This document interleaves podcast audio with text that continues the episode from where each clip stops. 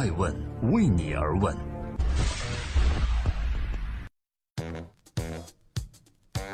Hello，大家好，二零一七年的十二月十七日，今天是周日，欢迎聆听守候爱问顶级人物对话大咖。每周日我们上线爱问顶级人物，我是主持人艾诚。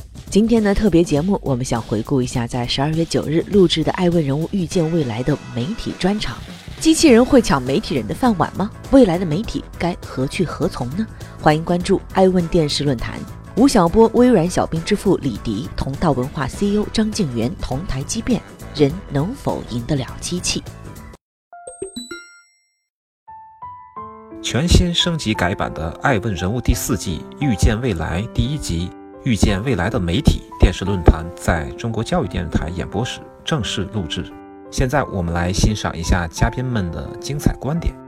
未来的人工智能会抢了媒体人的饭碗吗？作为媒体人，近十年来，我们深刻感受到了媒体行业的变化。PC 互联网时代，三大门户网兴起，传统媒体被持续唱衰；而移动互联网时代的到来，新媒体又开始崛起，门户网站迅速没落。如今，基于大数据分析的智能算法方兴未艾，新媒体的未来又将何去何从呢？人工智能、机器人的普及，又会如何影响新媒体的发展？几年前，我们还在讨论着新媒体如何颠覆传统媒体。而如今，随着人工智能时代的来临，媒体人又开始担忧：人工智能会不会抢了我们的饭碗呢？微软小兵之父李迪和同道文化 CEO 张晋元认为，人工智能不会抢了媒体人的饭碗；而 FT 中文网总裁张岩和纸贵科技创始人唐宁认为，人工智能会抢了媒体人的饭碗。在未来发问环节，季明浩小朋友有一个很纯真的愿望，希望回到家里有人陪他玩，要么是机器人陪他。这样的想法在未来可以实现吗？微软小兵之父李迪称，微软针对一些老年人和小朋友制作的小兵对话式人工智能程序是可以满足这种需求的。如果一个老年人在家跟小兵聊天，他可以把小兵当做子女的替身，小兵还会偷偷地告诉这位老人的子女，最好你要常回家看看。在全场叫板环节，有位网络工程师朋友提问。当人工智能越来越强大，为了在将来不被人工智能所取代，那我们现在的人类该怎么去做呢？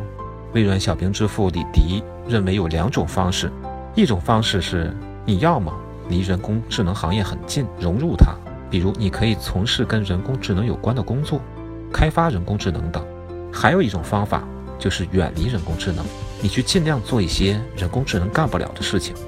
现场有位从事媒体行业的观众提出，人工智能的写作能力会不断加强，那么未来的人工智能会不会取代了记者和主编的位置呢？FT 中文网总裁张岩谈到，现在今日头条基本上没有编辑这个岗位了，但是很多人也把他们定义为一个媒体。如果人还是认为今日头条是媒体的话，这已经没有传统意义上主编这个职位了。对于 FT 中文网和金融时报来说，现在有总编、主编的职位，但是这样的职位跟十年前、二十年前和主编的工作完全不一样。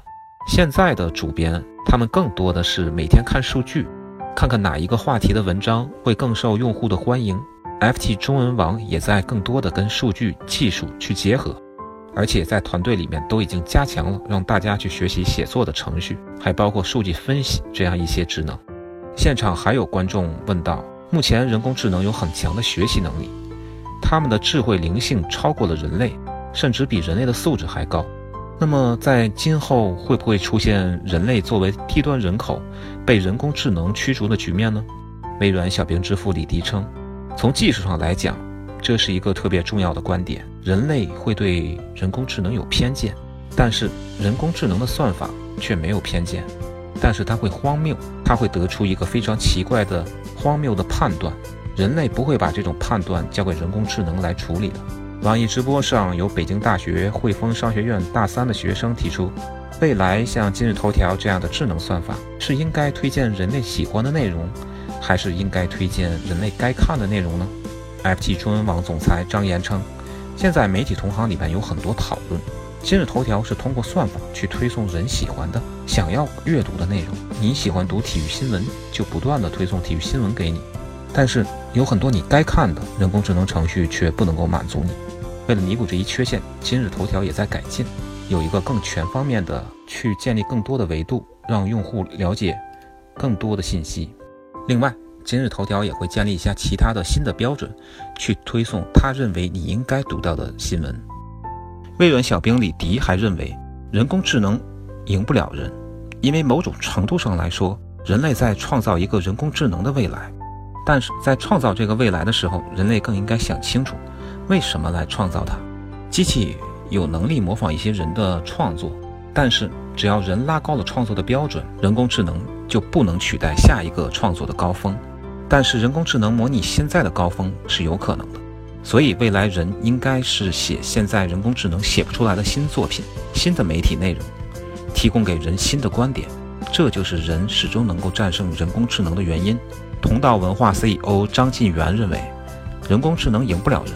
媒体最重要的不是在经验上的创作，而是在于引领性和价值观。这是人工智能迭代不了的事。人工智能更擅长的能力是基于经验性的重复动作。但是媒体有个更重要的工作，是开创性的工作。新闻有三个重要的部分：一个是这个新闻得是真的，它是什么就得是什么；第二，最好这个新闻能更快一点，发生一个事你能越早知道越好，它叫新闻。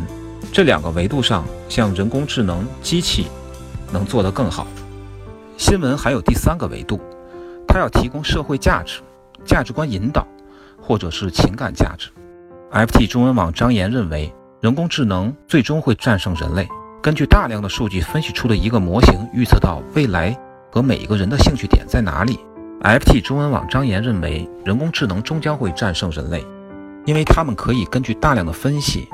预测到未来每个人的兴趣点在哪里，然后推送给他们喜欢的新闻和希望阅读的新闻。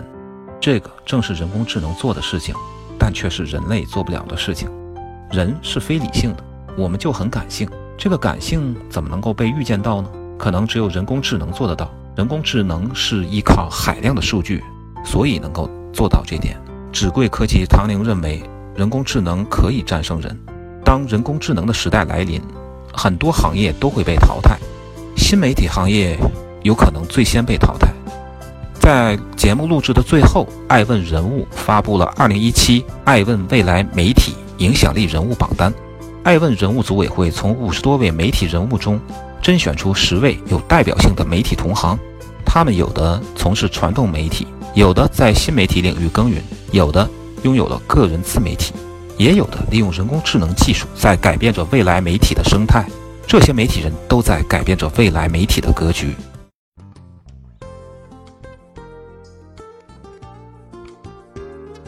感谢各位的聆听和关注，也欢迎各位关注二零一七年十二月二十日在中国传媒大学录制的《爱问人物预见未来的科技、金融、公益》三个专场，也欢迎更多的朋友来到现场，在众大咖的唇枪舌剑中感受未来的趋势。